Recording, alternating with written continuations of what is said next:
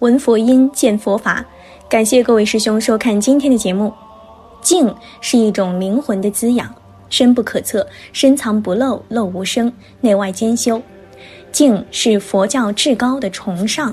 坐禅论经，心静如明，明如镜，尘埃落定。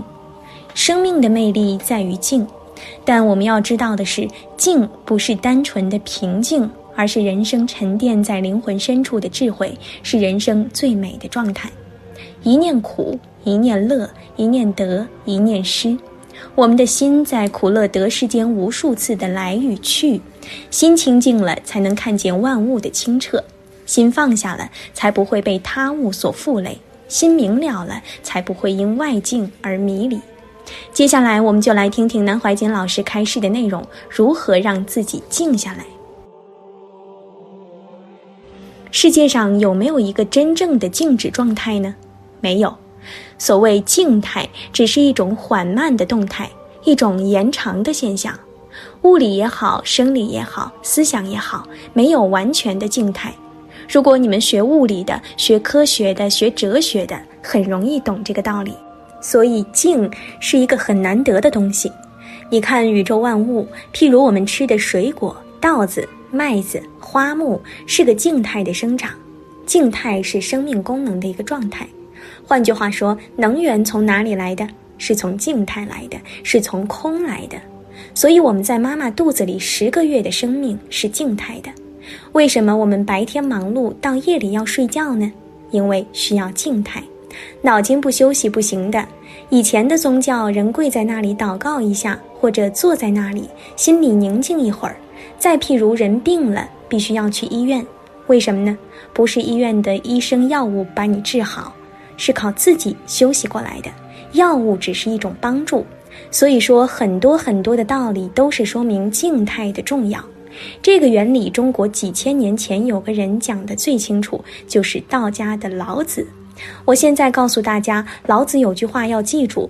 先说一下为什么我自己有这样的记忆，因为小的时候受训练，喜欢看什么书都要记得背来，都不靠本子记。这个就是宁静的修养。大家记忆力的衰退，因为事情多了，不安静了。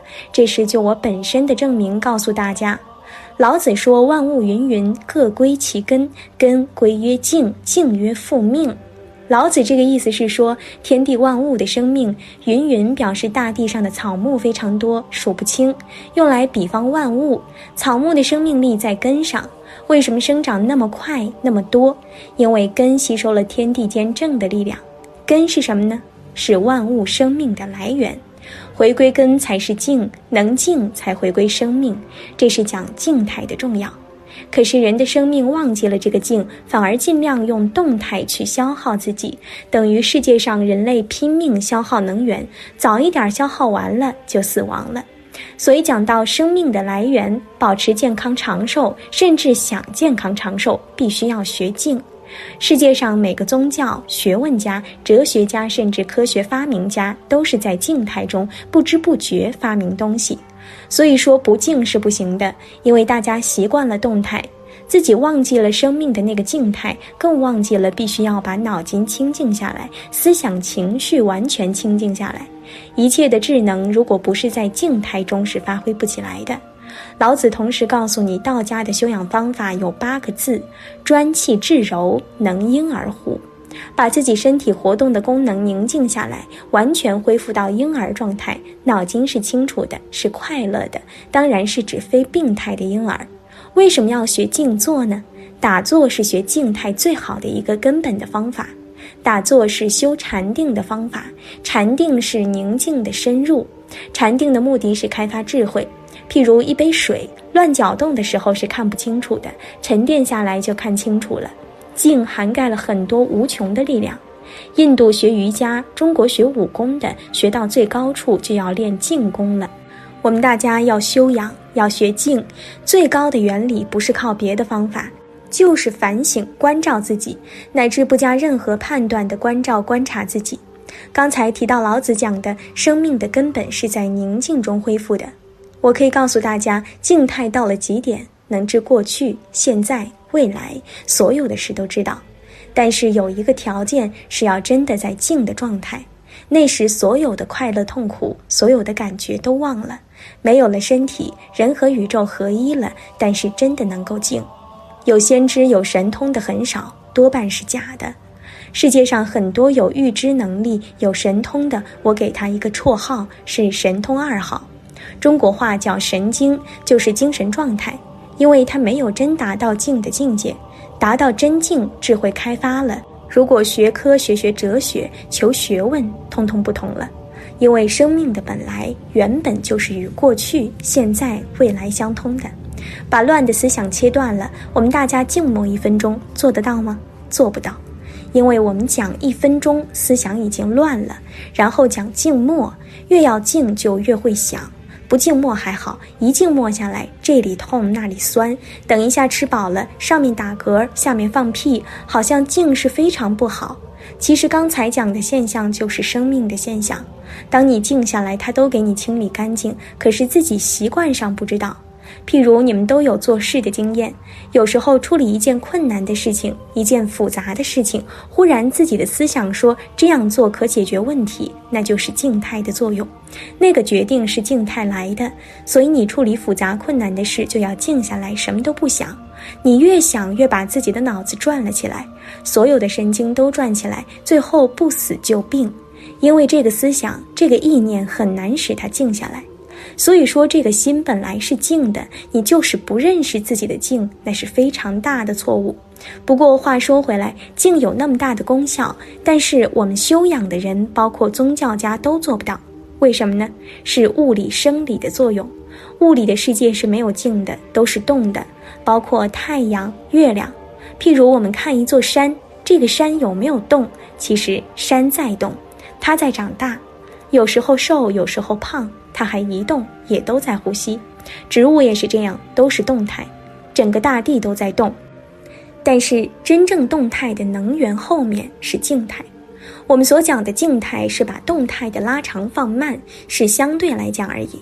我们人为何静不下来？是物理生理作用，每个细胞、神经、心肝脾肺肾都有影响。譬如肝不大健康的人脾气很大，或者是很内向，或者非常悲观。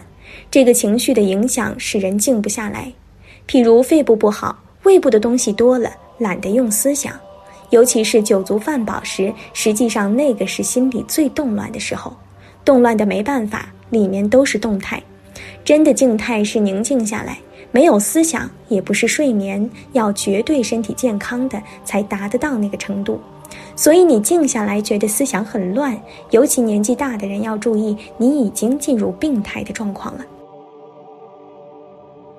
如何先取致静呢？如何能达到静呢？大家学打坐，有谁真达到静呢？恐怕没有，越做越闹倒是真的。哎呦，脚痛头胀，妄念又来了。为什么不能达到静呢？因为没有方法，修行的法门没有专一，真专一，这一切都没有了。例如念佛也一样，心心念念在佛号上，阿弥陀佛，念到阿就定住了，两个小时以后才念出咪字，中间没有杂念，也没有身体的感觉，那才算是念佛专一了。告诉各位，这些都是法门，就看你们的智慧够不够。我现在那么明白跟你们讲，你若等闲视之，那就错了。刚才讲专一，专一到极点，把杂念妄想都打下去了，把念佛这一念停住了，或者某一个观念停住了，这样才达到静。我问你，致静你做到了？其实中国的老子也讲过致静，致虚极，守静笃。夫物芸芸，各复归其根，归根曰静，是为复命。生命的根本是静，静到了极点，才能够把握住生命的真谛，才能够恢复生命的本能。无论念佛也好，修止观也好，要先专一，才能修到静。静还不算，要达到至静。但是我们有几个人真修到静呢？真修到静，则忘掉身体了，也的确可以去病，因为静到极点，病也空了，受也空了，苦的感觉也没有了。